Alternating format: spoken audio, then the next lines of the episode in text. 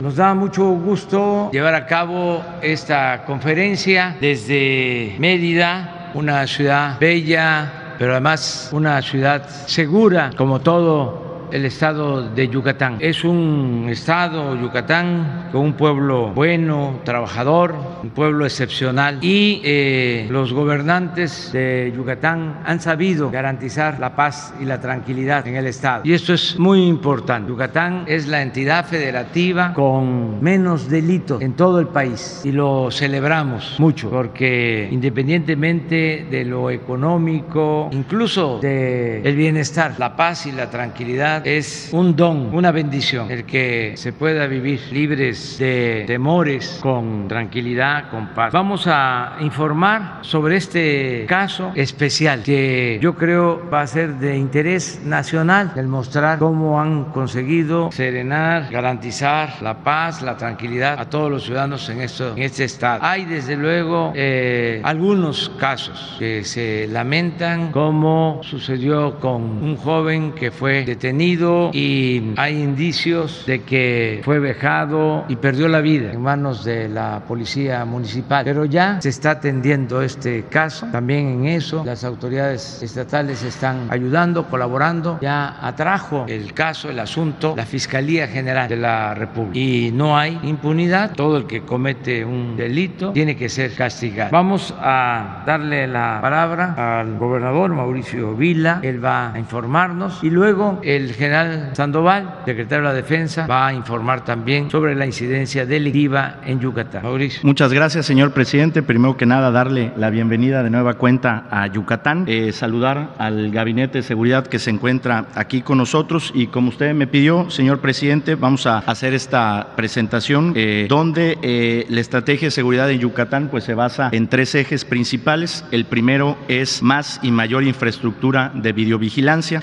el segundo más y mejores condiciones laborales para nuestros policías y el tercero, el impulso a las acciones de prevención del delito. ¿Cómo vamos en los principales indicadores de seguridad? Pues bueno, Yucatán es un estado de la República que se ha caracterizado por ser el más pacífico de acuerdo con el Instituto para la Economía y la Paz. Tenemos el primer lugar con el menor número de robos, el primer lugar con menor número de saqueos, no se han presentado saqueos y eh, el primer lugar con la menor tasa de homicidios dolosos en todo el país. Por otro lado, también tenemos la menor tasa de casos de extorsión en todo el país, eh, la menor tasa de robos con vehículos, el segundo lugar con menos robos a casa habitación y el segundo lugar con menos secuestros en todo el país. Durante el año 2020 eh, logramos reducir en un 48.7% la incidencia delictiva en el Estado de lo que venía en el año 2019 y la buena noticia es que en el año 2021 se han mantenido los índices. Como podemos ver, pues fuimos el Estado de la República que tuvo la mayor eh, disminución de delitos en todo el país, lo cual pues nos llena de mucho gusto. Eh, le comentábamos al presidente que durante el mes de marzo del año 2020 eh, fue la primera vez en la historia desde que se hace el semáforo delictivo que un Estado de la República tuvo todos los colores del semáforo en verde y ese Estado fue Yucatán. Y por otro lado, también es muy importante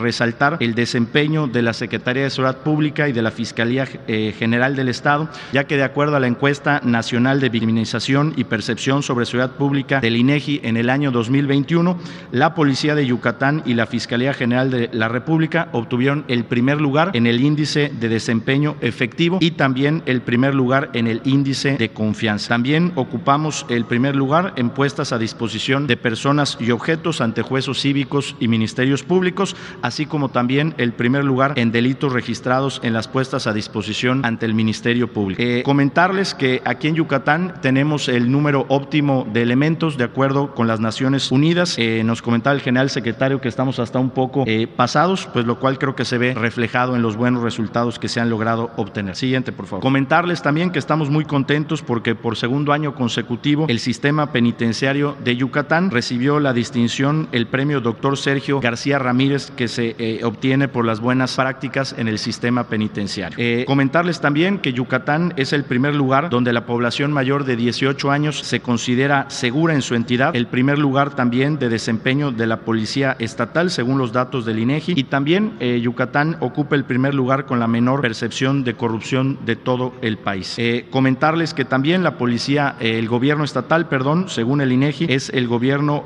con mayor confianza de los ciudadanos de todo el país, es el primer lugar en percepción de seguridad de las mujeres que viven en Yucatán y el primer lugar también en confianza policíaca, de acuerdo a los datos del INEGI. ¿Qué hemos hecho en seguridad aquí en Yucatán? Pues primero que nada, hacer un reconocimiento al eh, comandante Luis Felipe Saidén y también al fiscal del Estado, Juan Manuel León, porque desde principios de esta administración creamos el programa Yucatán Seguro, donde estamos haciendo una inversión muy importante en el tema de seguridad, donde estamos pasando de 2.248 cámaras de videovigilancia a 5.775, pasando de 100 arcos carreteros a 219, eh, la compra también de un helicóptero, eh, la instalación de mil cámaras de videovigilancia vecinal, el cambio de monitoreo de un C4 a un C5I, entre otras cosas que estamos eh, realizando. Eh, platicábamos también en la mañana que eh, durante esta administración hemos contratado 300 policías adicionales, hemos entregado 600 patrullas nuevas, tanto a la policía estatal como a las policías municipales, un helicóptero, 12 ambulancias, cuatro lanchas, además de insumos de seguridad.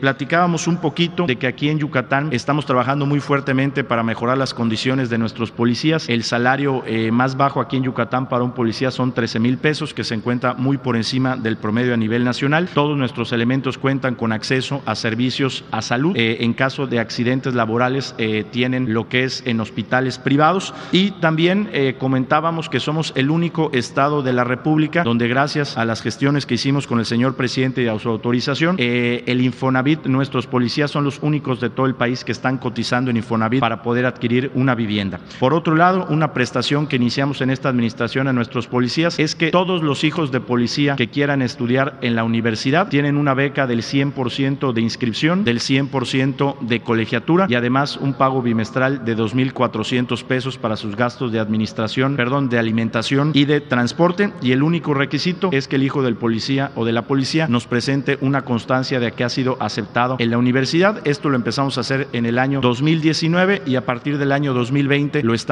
haciendo también en los niveles de preparatoria, secundaria y también en primaria en cualquier escuela o universidad privada o pública del Estado. Por otro lado, nos da mucho gusto que eh, durante esta administración eh, nuestros elementos, eh, tenemos 600 elementos que se han graduado mientras realizan su labor policíaca, 50 de ellos como licenciados en Derecho, 350 como bachilleres especializados en seguridad pública, 200 como técnicos superiores en seguridad y comentábamos también que nuestra Academia de Policía está en un momento de transformación para convertirse en la Universidad Policíaca de Yucatán. Hemos estado trabajando también muchísimo en el tema de los comités eh, vecinales, eh, especialmente con eh, pues esa cercanía que debe tener la corporación policíaca para refrendar la confianza y esto se ha visto reflejado en nuestros números de emergencia donde hemos recibido pues casi 440 mil llamadas. la policía de Yucatán ha jugado un papel fundamental en el cumplimiento de las medidas sanitarias, evidentemente con los protocolos, viendo que se cumplan las disposiciones en los comercios, en las empresas y bueno, pues la verdad es que ha sido un trabajo también muy importante que han hecho. Por otro lado, ha, existido una vigilancia eh, permanente desde nuestro centro de monitoreo que en estos momentos estamos eh, remodelando para poderlo ampliar y la verdad es que también ha habido una coordinación eh, muy importante en el Centro de Justicia para Mujeres entre la Fiscalía General de la República, la Secretaría de las Mujeres y la Secretaría de Seguridad Pública para la atención de cualquier reporte relacionado con la violencia de género. También es importante señalar que durante la pandemia la Secretaría de Seguridad Pública en coordinación con el Ejército y la Guardia Nacional, han estado resguardando eh, los hospitales, las clínicas, los centros de vacunación, especialmente los dos centros eh, que abrimos de manera temporal para atender el COVID, el Centro de Convenciones Yucatán Siglo XXI, que contó con 490 camas, y la ampliación temporal del Hospital de Valladolid, que contó con 100 camas.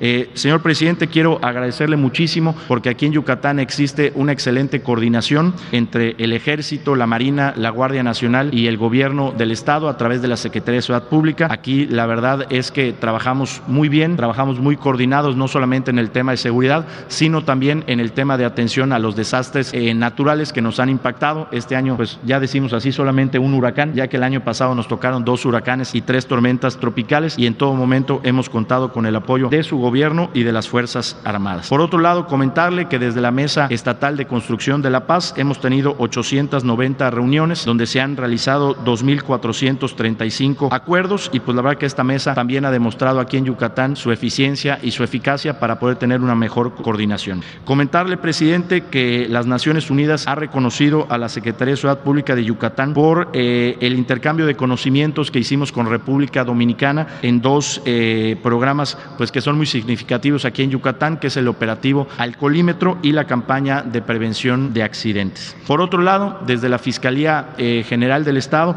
pues nos hemos esforzado también para modernizar nuestros laboratorios y nuestros equipos y hemos logrado tener también muy buenos eh, resultados en los rankings que se hacen a nivel nacional. Por otro lado, en el tema de proximidad social, aquí la Secretaría de Ciudad Pública también tiene a su cargo el cuerpo de bomberos y también el tema de las ambulancias y bueno, pues la verdad es que ha habido muchísimo movimiento, especialmente con la pandemia y con el tema de eh, los desastres naturales que afortunadamente en coordinación con las fuerzas federales hemos logrado atender. Por otro lado, presidente, también comentarle que la vigilancia en los tramos de construcción del tren Maya se ha realizado de manera muy coordinada con las fuerzas federales y por supuesto con la Secretaría de Ciudad Pública y le queremos comentar que en los tramos 3 y 4 no se ha reportado ningún robo ni ningún incidente de gravedad. ¿Qué más estamos haciendo para prevenir la violencia en Yucatán? Comentarle, presidente, que nos hemos eh, enfocado muy fuertemente en trabajar para prevenir la violencia en contra de las mujeres con campañas no de denuncia en el 089 que es anónimo, también en un programa de asesorías que estamos haciendo con universidades y con estudiantes para prevención del embarazo adolescente. Eh, le comentaba yo que ahora eh, que cambiaron los alcaldes aquí en Yucatán a partir del primero de septiembre, eh, lancé un exhorto a todos los alcaldes de Yucatán, a los 106 para que puedan instalar sus institutos municipales de la mujer. Le comento que ya hay 72 que han aceptado esta propuesta y que estarán iniciando operaciones o ya han iniciado operaciones y que vamos a seguir platicando con los que aún no se animan porque este es un tema prioritario aquí en el gobierno de Yucatán, como también sabemos que es un tema prioritario en su gobierno. Comentarle que también hemos eh, ingresado al Congreso eh, reformas a la ley que ya han sido aprobadas que aumentan las penas contra delitos sexuales y los nuevos tipos de violencia identificados en contra de las mujeres. Eh, tenemos un trabajo muy coordinado aquí en Yucatán para combatir la violencia contra las mujeres, especialmente coordinándonos con las principales instancias de seguridad del Estado para temas de prevención, seguimiento, atención oportuna y por supuesto también las campañas de concientización. El tema de nuestro Centro Estatal de Prevención del Delito, el CEPREDEI, que realiza una serie de actividades en escuelas, en primarias, en preescolares y por supuesto también en espacios públicos realizando acciones de prevención en contra de la violencia. Y bueno, señor presidente, pues eso es lo que tenemos para informar el día de hoy y de nueva cuenta le volvemos a agradecer el trabajo coordinado que estamos haciendo, no solamente en materia de seguridad, sino también en otros proyectos muy importantes para el Estado de Yucatán. Muchas gracias. Con su permiso, señor presidente. Bien, veremos la situación de la seguridad pública aquí en el Estado de Yucatán. Iniciaremos eh, con la parte de ubicación geográfica. Tenemos 106 municipios en el Estado con 2.3 millones de habitantes, teniendo estos cinco municipios con mayor cantidad de población, es decir, Mérida, Canacín, Valladolid, Tizimín y Humán. Estos concentran el 59% de la población del Estado. Y más adelante vamos a ver cómo se concentran los índices delictivos en esas ciudades, pero que a la vez los índices son sumamente reducidos. En la incidencia delictiva vemos eh, aquí en la lámina los delitos, los delitos que están eh, todos con una este, incidencia hacia la baja, eh, lo que es trata de personas, robo a transeúnte, narcomenudeo,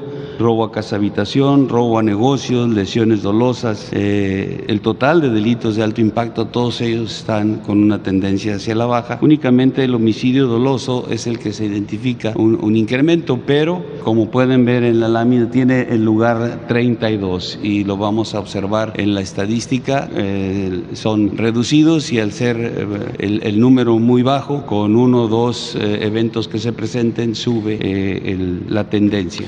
Bien, trata de personas, un eh, delito que en el año se presentaron cuatro nada más eventos, se han presentado cuatro en este mes de septiembre, que es hasta donde llega la información que eh, proporcionó el Secretariado Ejecutivo del Sistema Nacional de Seguridad Pública. Solamente se eh, desarrolló un evento delictivo de esta naturaleza. homicidios dolosos, este tiene una tendencia hacia, hacia el alza, pero solamente tienen 37 homicidios en lo que va del año, de cinco en el, en el último mes. entonces, a pesar de que son, como mencionaba, números muy reducidos, pues se ve con el incremento de 1 2 este, que va hacia el alza el robo a casa de habitación, un delito que también tiene una tendencia hacia la baja, con 12 eventos en este último mes de, que nos tenemos la información, en septiembre, y 73 eh, en, en, lo que va del año, teniendo el año anterior 257 eventos y en el 19 1631. Entonces es el, ahí se refleja el trabajo que se ha realizado en el ámbito de la seguridad en el Estado. En el robo a transeúntes. Tenemos eh, tres eh, eventos en septiembre, 43 en el año. También la tendencia es hacia la, baja. El robo a negocios, eh, cuatro en, en, septiembre, 43 en el mes. Y también aquí se observa en la gráfica lo que mencionaba yo del trabajo de las autoridades. 493 en el 2019, 90 en el 2020 y en este año 43. Aquí se ve una reducción importante de 493 a 90 y se ha mantenido esa, esa tendencia de ir hacia la baja en este delito. En narcomenudeo eh, también hacia la baja la tendencia, 19 eh, eventos en el, en el mes, 159 en lo que va del año. Eh, en lesiones dolosas tenemos 8 eventos delictivos de esta naturaleza en septiembre, 220 en el, en el año. El total de delitos de alto impacto, ya sumados todos estos delitos, también se identifica una tendencia hacia la baja. Tiene 136 eventos de esta naturaleza en el año 1465. En homicidios dolosos por entidad federativa en la presente administración y hasta el mes de septiembre, el Estado tiene el lugar 32 con 125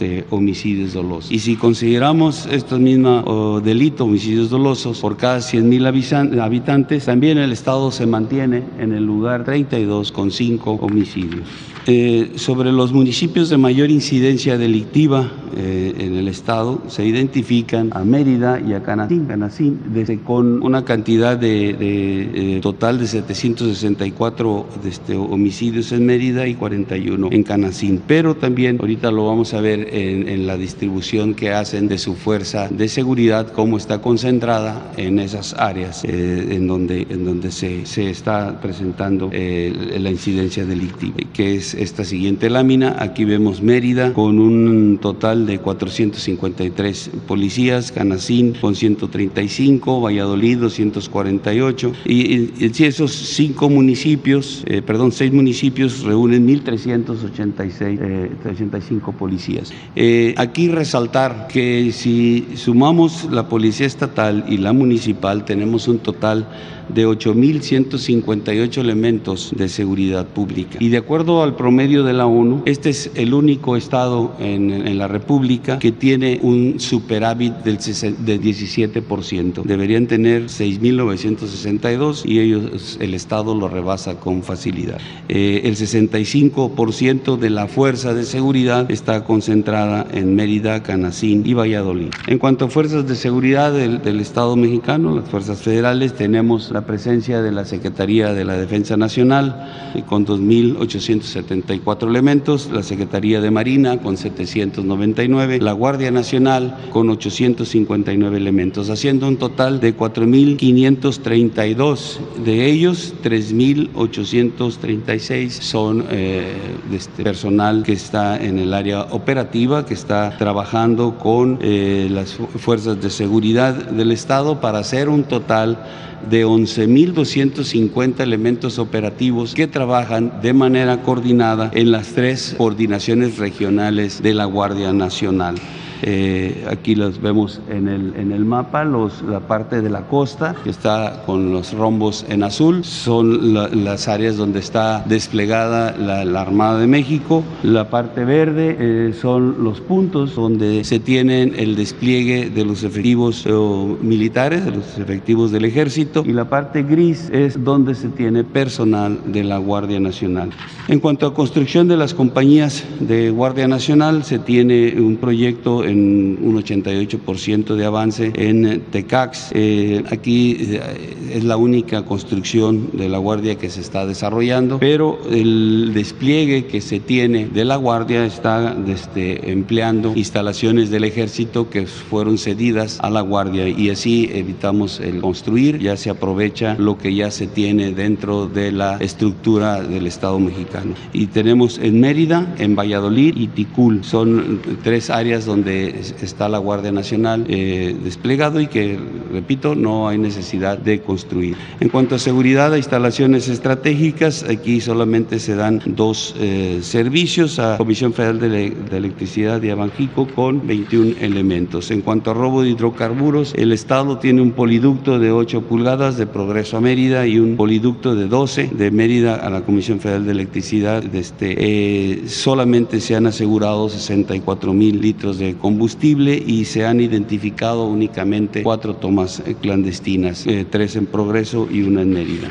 En cuanto a la asignación de recursos federales y estatales en materia de seguridad pública, en el Fondo de Aportaciones para la Seguridad Pública a nivel federal se eh, asignan 171 millones de pesos, en el Estado 52 millones para hacer un total de 223 millones de pesos. Y el Fortamun, que es el fortalecimiento de los municipios y demarcaciones territoriales, eh, a nivel federal se proporcionan 1.497.9 millones de pesos. En cuanto a beneficiarios de programas sociales, que aquí también tiene un efecto en las causas que generan eh, la, la violencia, bueno, hay 17 programas en el Estado con un total de 316.525 beneficiarios y el monto que llega al Estado son mensualmente son 6.725.8 millones de pesos. Sobre las, las sucursales del Banco del Bienestar son 50 las programadas para el Estado, tenemos 33 concluidas, 13 están en ejecución y 4 están pendientes de iniciar por falta de, el, espacio que se requiere. Eh, y finalmente el plan DN3, el plan Marina y el plan de la Guardia Nacional. Eh, se han atendido 27 eh, eh, lluvias, eventos de lluvias y 17 incendios forestales, 3 urbanos, 3 accidentes vehiculares y una explosión, empleando en total general 2.271 elementos de las tres fuerzas y 211 vehículos. Esto, señor presidente. Gracias. Bueno, tenemos una muy buena coordinación con los gobiernos municipales de Yucatán, con el gobierno del estado, especial con el gobernador Mauricio Vila, y se está invirtiendo presupuesto federal como no sucedía en mucho tiempo en Yucatán. Aquí está programada la ampliación del puerto de Progreso, la construcción de dos plantas termoeléctricas, una en Mérida, otra en Valladolid, un gasoducto hacia la península, el tren Maya atraviesa más de 400 kilómetros del estado de Yucatán y es una inversión en conjunto de alrededor de 40 mil millones de pesos. Continuamos invirtiendo en programas de bienestar. Aquí en Yucatán se está apoyando a 12 mil 760 jóvenes del programa Jóvenes Construyendo el Futuro. Son jóvenes que están trabajando como aprendices y se les paga un salario mínimo. También 12 mil 306 estudiantes de nivel superior reciben becas. Todos los que estudian bachillerato tienen su beca, 70.767 alumnos. Los que estudian nivel básico, preescolar, primaria, secundaria,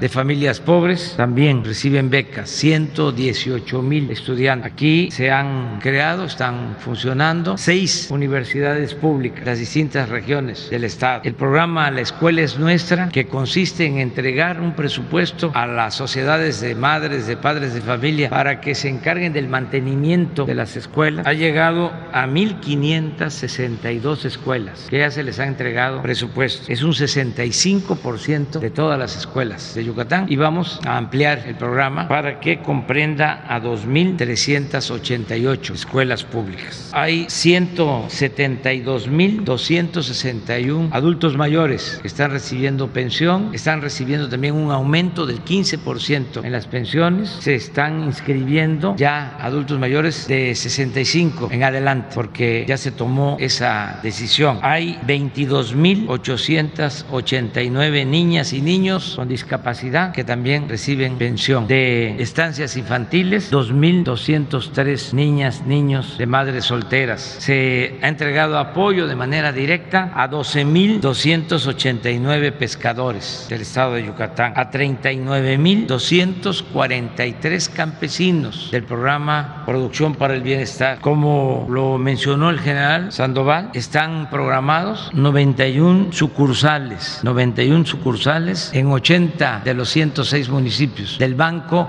del Bienestar. Van a haber eh, sucursales del Banco del Bienestar prácticamente en todos los municipios de Yucatán. Se está aplicando el programa de mejoramiento urbano, no solo en progreso, está contemplado ampliar este programa de mejoramiento urbano en varias ciudades, sobre todo en lo que es la ruta del tren Maya. Y se continúa con el programa de mejoramiento, ampliación y construcción de vivienda. Este programa también se está haciendo de manera conjunta con el gobierno del estado y con los municipios. Se entregaron créditos a la palabra a 16 mil pequeños empresarios, dueños de talleres, artesanos, sobre todo en los momentos más difíciles de la pandemia. Hay 10 mil 228 sembradores del programa Sembrando Vida se están sembrando árboles frutales, maderables en 25 mil hectáreas en Yucatán. Y vamos a continuar eh, apoyando en infraestructura, es decir, eh, que se le dé mantenimiento a los caminos. El gobernador me acaba de hacer una solicitud para que Petróleos Mexicanos le otorgue asfalto al gobierno de Yucatán para mejorar caminos, para tapar baches y vamos a ayudarle en esa gestión ante Pemex porque el Estado tiene maquinaria y podría eh, hacer mucho para mejorar los caminos de Yucatán. materia de salud, pues se ha avanzado bastante en la vacunación en Yucatán. Afortunadamente ya está eh, disminuyendo el contagio en Yucatán. Mañana vamos a informar sobre el Plan Nacional de Vacunación, todo el país, lo vamos a hacer en Campeche. Esto nos ha ayudado bastante a enfrentar la pandemia. Vamos a seguir vacunando, convenciendo a algunos que no se quieren vacunar de que si conviene la vacuna, no afecta, no daña, al contrario, protege, si no, no la recomendaríamos. Está también demostrado que quienes se están contagiando, quienes van a los hospitales, quienes desgraciadamente fallecen en un porcentaje alto, son los que todavía no están vacunados. Los que están vacunados están más protegidos y vamos a seguir apoyando eh, todo el sistema de salud pública de Yucatán. Hace unos días mencioné de que cuando hice un recorrido por el estado para ver los hospitales del INS Bienestar en Yucatán, en los tres hospitales no había pediatra. Hace unos días ya me informaron los del sector salud, Zoé Robledo, que ya existen los pediatras en los hospitales. Está por resolverse lo del el hospital que dejaron ahí abandonado en Ticul, porque son de esos contratos manchados de influyentismo y de corrupción, pero ya está por llegarse un acuerdo con la empresa, ya se firmó el acuerdo la semana pasada y ahora ese hospital lo va a terminar de construir el Seguro Social y va a ser al mismo tiempo una escuela, va a ser un hospital escuela. Estamos también pensando y es muy probable que se rehabilite el Hospital General de Mérida que está ya en una situación eh, que requiere de una modernización completa. Ustedes saben que le tenemos a Yucatán mucho cariño, mucho aprecio a su pueblo y nos da mucho gusto estar aquí. Entonces, si les parece, vamos a abrir para preguntas y respuestas una nacional y una este, de Yucatán, de periodistas, mujeres y hombres de Yucatán. Cuando hablo de periodista, le mando un saludo a mi amigo, compañero, hermano Mario Menéndez del periódico Por Esto. Mando un saludo, le deseo que esté bien. Ahora no voy a poder visitarlo en su periódico, pero no se me va a olvidar nunca de que cuando iniciamos la lucha para transformar al país, ese periódico siempre nos dio espacio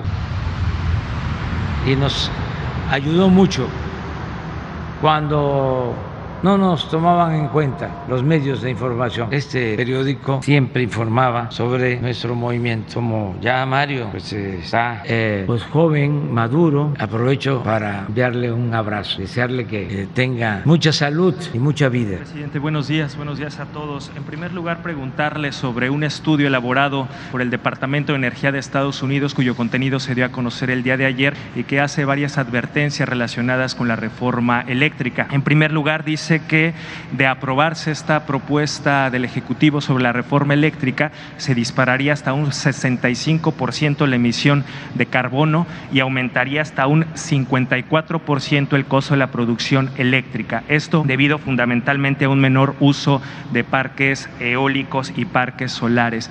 ¿Qué respondería a estas advertencias de este estudio del Departamento de Energía de Estados Unidos, presidente? Pues que con todo respeto no tienen información de lo que se está haciendo en México. Acabo de enviar una carta al presidente Biden para fijar nuestra postura en la lucha que están encabezando, que él encabeza junto con el señor John Kerry para disminuir las emisiones de gases de efecto invernadero y ayudar a detener el problema del calentamiento global. Estamos haciendo nosotros compromisos para tener una producción de energías limpias. Como no sé si ya recibió la carta, no podría darla a conocer ahora. No es lo más conveniente. Forma es fondo. Voy a esperar. Hoy voy a cerciorarme si ya recibió la carta y mañana la damos a conocer. Y ahí está la respuesta a lo que me estás preguntando. Diría entonces que es falso que se vaya a disparar estas emisiones de carbono y que se vaya a aumentar de una manera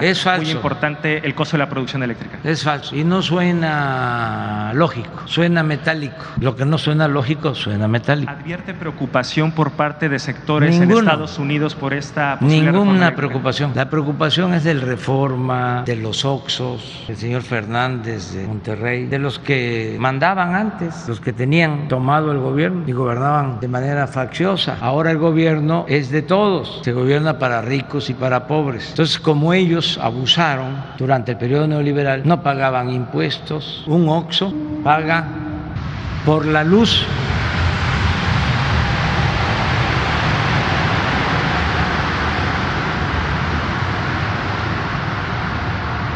un OXO paga de luz tres veces menos que lo que paga una tienda de abarrotes en Mérida. Por eso los abarroteros tienen que desconectar sus refrigeradores porque tienen que pagar mucha luz. Vayan a Oxxo y van a ver, aunque sea de noche, es como si fuese de día porque tienen subsidio, pagan más por la luz los integrantes de las clases populares por los recibos que llegan a los domicilios que lo que paga un Oxxo en proporción a lo que se consume. Entonces, no les gusta la reforma energética por eso, porque yo he hecho el compromiso de que no aumente el precio de la luz para la gente, pero ya no podemos seguir manteniendo subsidios a las grandes corporaciones. Tienen, por ejemplo, sus eh, ventiladores para generar energía eólica en el istmo, pero ese ventilador, ese generador es de Bimbo, es de Oxxo, es de Walmart, de todos ellos. Y ya por eso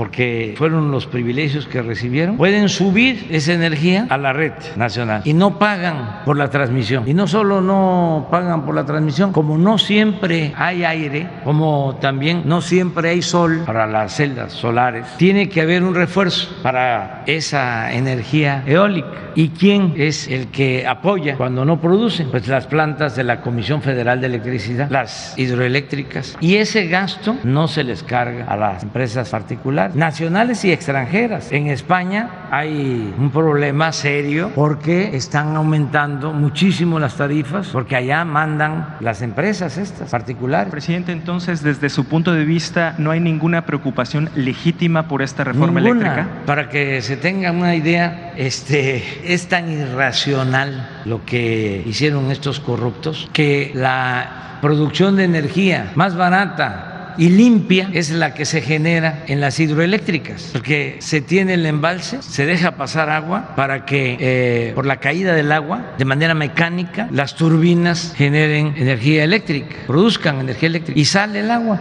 Eso es todo no hay ninguna contaminación y tenemos los embalses. Bueno, no pueden eh, utilizarse todas las turbinas porque les han venido dando preferencia a las particulares. Suben primero la energía que producen las empresas extranjeras, Iberdrola y todas estas empresas. ¿Saben qué? No consideran energía limpia la energía que se produce en las hidroeléctricas. Así la tranza, de ese tamaño fue la tranza que hicieron. Y todavía se oponen cuando queremos poner orden en bien de todos, porque si continúa ese desorden, ese caos, sí podemos tener problemas de apagones y sobre todo de aumentos en el precio de la luz. Sin la, reforma. Sin la reforma. Sin la reforma, claro. Yo garantizo, porque los compromisos se cumplen, de que no van a aumentar los precios mientras estemos nosotros en el gobierno, ni de la luz, ni de las gasolinas, ni del diésel, ni del gas, aunque en este último caso tenemos problemas, precisamente porque se entregó la distribución del gas a cinco grandes empresas monopólicas. Y por eso ahora se creó lo de gas bienestar y se establecieron precios máximos. Pero en el caso de las gasolinas no ha habido aumento, ni habrá, no van a haber gasolinas. Presidente, y si me permite un segundo tema. El día de ayer la Auditoría Superior de la Federación advirtió que solamente tres de las 32 entidades serían capaces de financiar su nómina con los recursos tributarios propios. Básicamente dependen de las participaciones federales, de ahí que utilicen estas participaciones incluso para eh, pues temas que no están etiquetados para, para, para, esos, para precisamente el pago de nómina u otras eh, eh, áreas.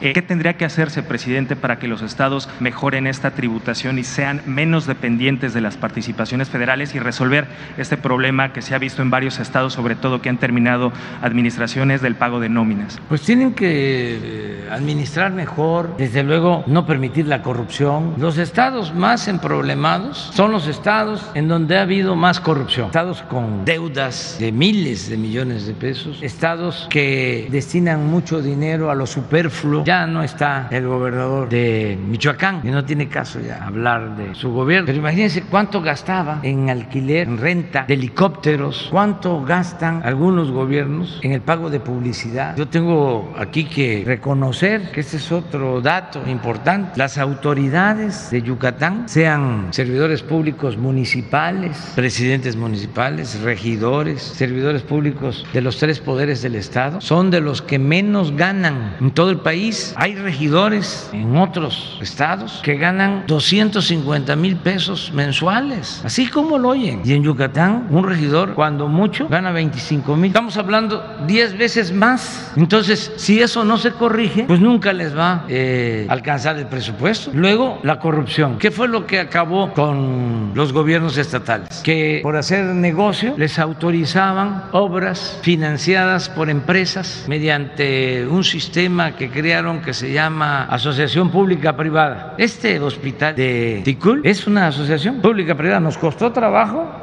porque se quedaron con la prepotencia. Son de la familia de los dueños de Bimbo, para que tengan una idea. Entonces, un hospital que puede construir el Estado en 500 millones, lo tenían que pagar en 5 mil millones, aunque les parezca increíble. Y yo cuando hablo es porque tengo pruebas. Cuando fui jefe de gobierno en la Ciudad de México, construimos un hospital de 120 camas. Ahí está, en Iztapalapa, Belisario Domínguez, 350 millones de pesos. Al poco tiempo hicieron, mediante este sistema, un hospital en Zumpango, en el Estado de México, 5 mil millones. Claro, ¿Quién lo hizo? Pues este señor Hinojosa. ¿Quién hizo el otro hospital del Estado de México con esta fórmula de APPs en Iztapalapa, en Iztapaluca? Jerónimo Gerard, cuñado de Salinas, cuñado del que fue secretario de Hacienda.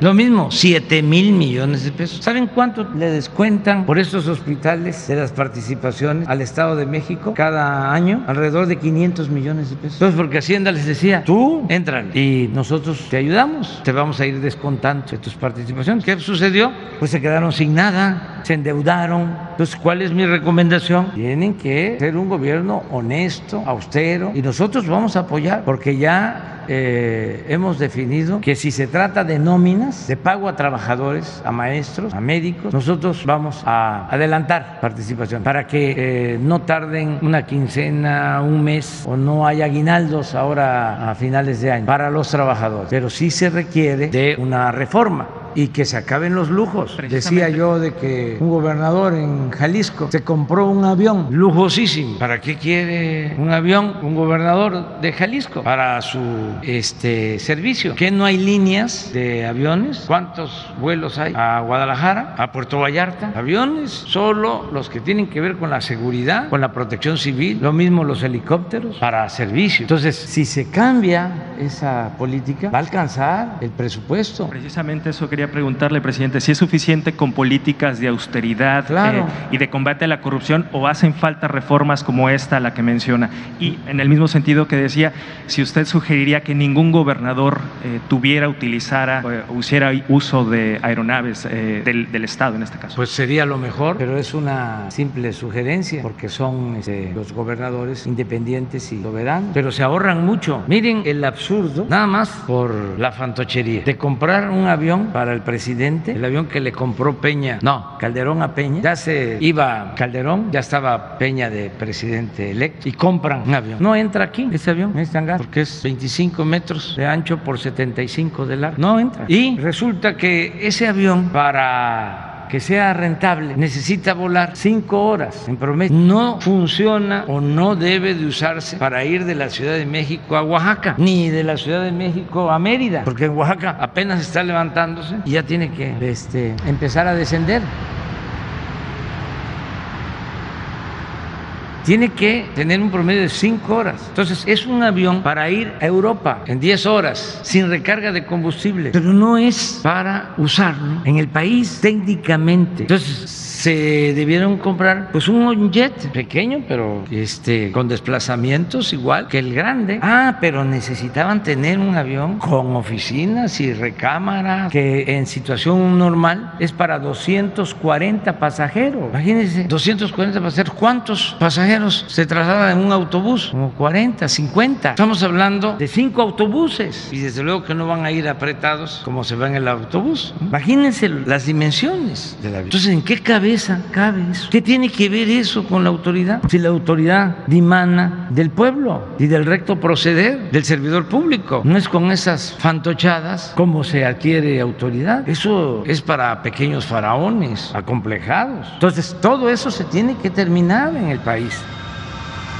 Y yo les pongo un ejemplo que me dice, este, que si combatiendo la corrupción y con austeridad alcanza, yo digo sí. Cuando yo llegué a la presidencia costaba la presidencia de la República, el presupuesto anual eran 3.600 millones de pesos. 3.600 millones de pesos. Y este año estamos ejerciendo 500. 3.100 millones de pesos menos. Le pongo otro ejemplo. El negocio, la tranza más grande que iban a llevar a cabo, lo del aeropuerto de Texcoco, lo tenían estimado en 300 mil millones, estimado, y se tenía que cerrar el actual aeropuerto de la Ciudad de México y cerrar el aeropuerto militar de Santa Lucía. Ahora, el nuevo aeropuerto Felipe Ángeles, 75 mil millones de los 300 mil que ellos tenían estimado. No se va a cerrar el nuevo el aeropuerto actual de la Ciudad de México. Ahí hay un ahorro de 225. ¿Cómo pagamos? 100 mil a las empresas que ya habían conseguido contratos y demás. De todas maneras, tenemos un ahorro de 125 mil millones. ¿Cuánto nos va a costar el tren Maya? Estimamos que 175 mil millones. Casi el tren Maya se va a financiar con la decisión que tomamos de construir el aeropuerto en Santa Lucía y no continuar con el aeropuerto de Texcoco, que ahí está inundado porque hasta eso, en sus afanes de corrupción, eh, escogieron el peor lugar que puede haber en el Valle de México para hacer un aeropuerto, en un lago, pero todo por la corrupción. Entonces, si no hay corrupción y si hay austeridad, alcanza. Tienen los eh, estados que tener más independencia económica que procuren mejorar sus recaudaciones. Por ejemplo, el impuesto de nómina, el impuesto del predial, lo que tiene que ver con el agua, que por ejemplo no privaticen el agua. Hay lugares en donde hasta privatizan el cobro del predial. Entonces, que se fortalezcan las haciendas públicas en los estados. Hay ejemplos en donde de los ingresos de una entidad federativa hasta el 40, 50% son ingresos propios, pero hay casos en donde el 95% del presupuesto estatal son participaciones, dependen completamente de lo que se entrega. Entonces, sí hay que hacer una buena reforma sin politiquería y buscando un acuerdo, porque al final eh, se tiene que hacer una distribución a todos los estados. Y hay una fórmula que se aplica para las participaciones que tiene que ver con población, que tiene que ver con pobreza, que tiene que ver con lo que aportan los estados. Es una fórmula. Ahora hay una controversia porque el Estado de México recibió eh, más participaciones por su población, pero ahora, de acuerdo al censo del 2020, creo que le disminuyen población y les toca menos participaciones y a otros estados les va a llegar más. Entonces, el gobernador del Estado de México, en uso de sus facultades y defendiendo pues, su presupuesto, presentó una controversia porque no está de acuerdo con el censo, porque tiene que ver con eso. Pero hay formas de llegar a acuerdos. Yucatán, Yucatán. Buenos días, presidente. Daniel Rodríguez para Yucatán al minuto. Disculpe, eh, sobre la incorporación, eh, dos preguntas. La primera sería sobre la incorporación de personajes de otros partidos en su gobierno. Se maneja el nombre de Mauricio Vila. ¿Esto es un rumor o realmente está considerado considerando eh, a su gobierno? Y la segunda sería, ¿qué avances hay en el caso de José Eduardo? Eh, ahorita que la Fiscalía General de la República pues ya tiene el caso. ¿Qué, qué, avances han llegado? Gracias. Pues lo primero es que sí nos eh, eh, llevamos muy bien con el gobernador de Yucatán. le tengo em, respeto por su trabajo. Creo que está haciendo un buen gobierno en Yucatán, pero va, vamos a terminar juntos. Tú concluyes octubre del 24, sí, un mes. Entonces, para Yucatán, hablando en plata, les conviene tener un gobernador como Mauricio. Es un rumor. Sí, este, si él quisiera, nosotros lo invitamos a participar, pero él tiene compromiso con el pueblo de Yucatán y además creo que no sería conveniente porque está haciendo un buen gobierno y para qué andar experimentando. Entonces, acerca de lo segundo, eh, ya lo dije, atrajo el caso la fiscalía y yo espero que pronto se tenga ya un resultado. ¿No tienen avances aún sobre el caso? No tengo información porque la fiscalía se maneja como debe ser, con autonomía, pero eh, el fiscal Alejandro Hertz, siempre lo digo, es un hombre recto, íntegro, le tengo confianza y eh, estoy seguro que a partir de tu pregunta la Fiscalía va a informar sobre cómo va la investigación de México. Y luego nos vamos con compañeras porque ya se cargó mucho. Buenos días, presidente. Buenos días a todos. Pedro Domínguez de Milenio. Preguntarle, la familia de Mario Aburto, asesino confeso de Luis Donaldo Colosio, está acusando que su familiar está incomunicado eh, incluso usan la palabra desaparecido, así lo mencionan sus familiares. Preguntarle, presidente, qué información tiene sobre este caso, también aprovechando que está presente la, la Secretaría de Seguridad, saber si efectivamente se tiene incomunicado a este personaje o por qué está presuntamente o por qué se le está presuntamente impidiendo esta comunicación, saber si, pudieran explicarnos cuál es la situación de Mario Aburto, en qué condiciones está, porque está la familia eh, pensando, buscar ya instancias internacionales debido a que consideran que se están violando los derechos humanos de, este personaje. ¿Qué información tiene, presidente? Pues yo creo que sí, Rosa Isela puede informarnos. Con su permiso, presidente, buenos días. Eh, no, definitivamente el señor Aburto está eh, recluido en este penal federal. No, al momento no está incomunicado absolutamente está eh, en buen estado de salud y estamos revisando con los jurídicos de PIRS, del órgano administrativo, y con los jurídicos de la Secretaría, cuál será la respuesta a la recomendación que ha hecho la Comisión Nacional de Derechos Humanos. En breve les daremos una respuesta puntual a los señalamientos que hace pero él ha tenido eh, la supervisión y hemos tenido la vigilancia eh, de la Comisión Nacional de Derechos Humanos. Ha habido visitantes de esta comisión que supervisan y vigilan cuál es el estado de salud del señor Aburto. Yo le puedo decir que en la actualidad, durante nuestra administración, de ninguna manera ha tenido un tema de eh, falta de respeto a los derechos humanos. Absolutamente. Bueno, pues hasta tiene oportunidad de comunicarse con su familia y comunicarse con otras personas que no puedo eh, decir aquí, pero no absolutamente tiene comunicación constante con el mundo exterior. Eso es lo que diría. Gracias. En, otro tema, presidente, ayer, ayer Ahora, sobre este tema, eh, yo creo que si la familia del señor Aburto y él mismo tienen algo que decir sobre su proceso, que signifique otra versión sobre los hechos, y si él puede expresar, probar que fue torturado, que está amenazado y que por eso ha guardado silencio, si es que existe otra versión, el Estado mexicano lo protegería, porque a nosotros sí nos interesa mucho el que no haya ninguna duda ninguna sospecha sobre este lamentable asesinato de Luis Donaldo Colosio. Fue una vileza lo que le hicieron. Entonces sería un acto de justicia y por lo mismo es un asunto de Estado. Si él estuviese dispuesto a contar su versión, se le brindaría toda la protección a él, a su familia, si tiene algo que aportar. Ahora, si las cosas sucedieron como están en el juicio, lo único que nosotros estamos obligados a hacer es que no se le violen sus derechos humanos. Y eso es un un compromiso. ¿Qué garantías se le darían justamente porque precisamente los familiares de este señor eh, dicen que la incomunicación o la presunta incomunicación en que está este personaje se da hace un mes y supuestamente porque iba a revelar nuevas cosas que, demostrarían que él solo es un chivo expiatorio en este, en este asesinato. Tiene todo el apoyo. Eh, voy a pedirle a Alejandro Encinas, de Derechos Humanos, de la Secretaría de Gobernación, que se entreviste con los familiares y que habla, hable sobre este asunto. En, otro tema, presidente, ayer me... Sí. Solamente agregar, y porque la familia lo sabe, que él está tan comunicado que ha seguido estudiando y está por concluir, es estudiante de la carrera de Derecho. Entonces, es un ejemplo de que no tiene una incomunicación por parte del reclusorio. Ahora sí, en, otro tema, presidente, eh, en estos días ha venido planteando eh, diversas consideraciones sobre la UNAM. ayer mencionó que, se, eh, que podría ser necesaria una reforma a la Universidad Nacional.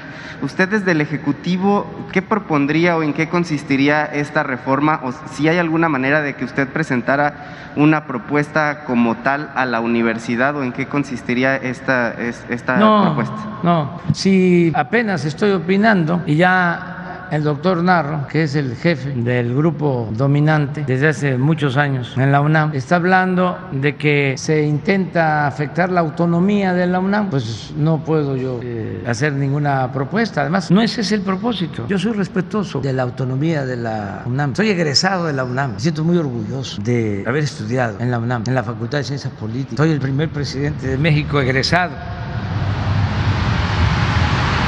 de la Facultad de Ciencias Políticas de la UNAM. Allí en esa facultad este, llegaron dos hijos míos, o sea, soy parte de la UNAM. Sin embargo, todas las instituciones requieren renovarse. Ahora, los cambios, las renovaciones se pueden dar desde adentro, los mismos universitarios, alumnos, maestros, académicos, investigadores. Yo tengo confianza que lo hagan, porque se derechizó mucho la UNAM, aunque digan lo contrario, se hamburguesaron los de arriba. Imagínense la UNAM aplicando desde el inicio de las primeras medidas neoliberales en el terreno educativo, aplicando el que se cobraran cuotas a estudiantes.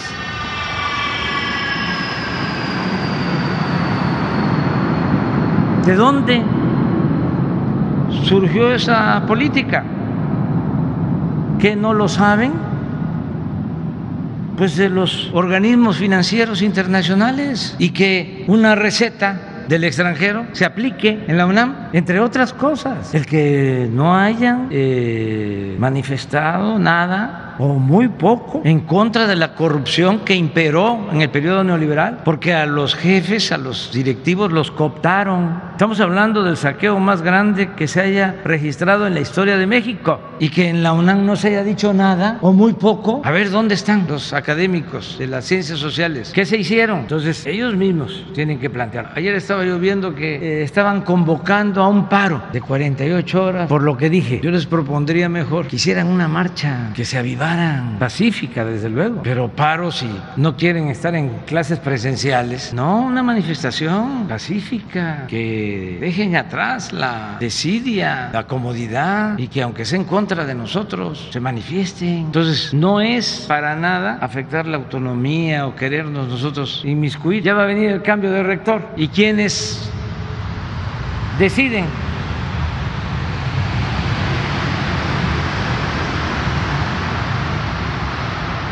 se me va a decir formalmente el Consejo Universitario, sí, ¿cómo no? El Consejo Universitario formalmente, pero pues, hay un grupo hegemónico que encabeza el doctor Narro, que desde hace tiempo está manejando la UNAM. A mí no se me va a olvidar de que era candidato en el 2000 a jefe de gobierno y como en el 88, otros tiempos, estudiantes, maestros se volcaron en apoyo al ingeniero Cárdenas y se hizo una manifestación enorme en la universidad. Entonces, quienes eh, apoyaban al ingeniero universitario, un maestro destacadísimo, un hombre de izquierda, buen escritor, consecuente, Adolfo Gili y otros, que por cierto ya de ese grupo se fueron quedando, ¿no? Hasta trotskistas se volvieron neoliberales, los fueron cooptando. De ahí surge este, Claudia Sheinbaum en una protesta porque querían cobrar las cuotas en la UNAM. Y recuerdo que en el 2000, en la campaña, iba el ingeniero Cárdenas de candidato a la presidencia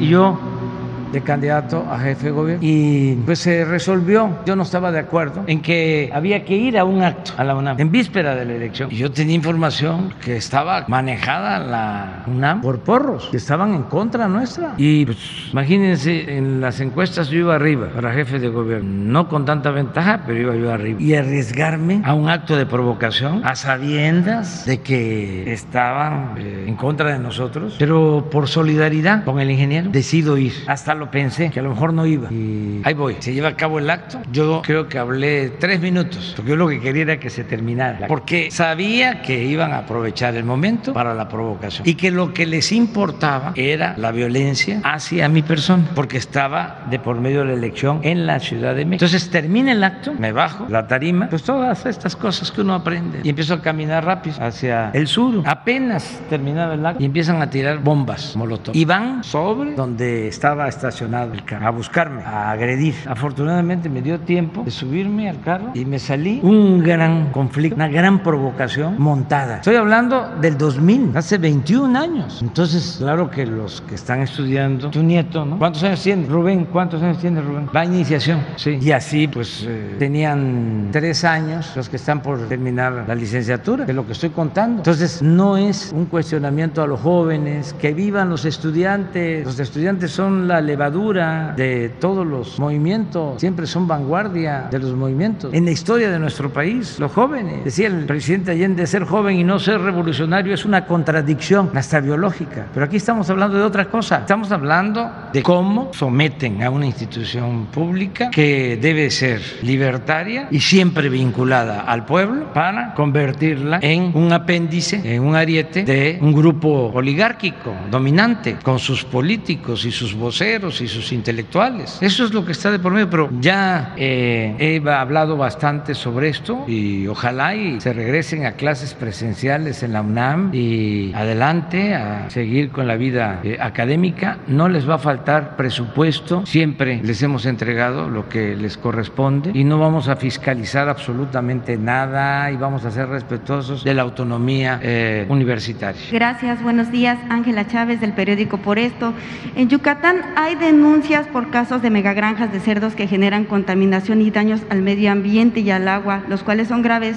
Eh, ¿cuál, eh, quisiera preguntarle si el gobierno tendrá alguna injerencia para resolver esta problemática que han denunciado las, eh, las comunidades porque los mantos acuíferos se están dañando, igual los cenotes están presentando ya afectaciones, incluso también este, las cosechas. Sí, pues tenemos que seguir cuidando los cenotes, eh, cuidando los ríos subterráneos. Es una riqueza natural de la península y de Yucatán, que no se contaminen. Eh, el gobierno del Estado seguramente tiene un plan con este propósito. Nosotros no vamos a permitir que se contaminen cenotes, tenemos que cuidar el agua. Y eh, es bueno también que se sepa que el año próximo ya se traslada la Secretaría de Medio Ambiente a Mérida, que se nos quedó pendiente en la desincorporación, en la descentralización por la pandemia, pero ya está la Secretaría de Salud en Guerrero, va a estar la Secretaría de Educación en Puebla, la Secretaría de Bienestar en Oaxaca, ya está la Secretaría de Energía en Tabasco. Pemex este, deja de funcionar desde la Ciudad de México, desde la torre de Pemex, y se traslada el director de Pemex a Ciudad del Carmen, Campeche, y Medio Ambiente a Mérida. Esto va a ayudar también mucho. Esto es lo que puedo comentar. ¿Qué les parece si ya? Este, porque eh, qué tal que nos toque eh, cochinita pibil y unos panuchos. Vamos a recorrer todo el tramo Sí, del tren Maya. Y ya nos vemos mañana en Campeche. Mañana vamos a dar a conocer el resultado del plan de vacunación en Campeche. Muy bien, buenos días. Nos vemos. Sí, nos toca, ¿verdad?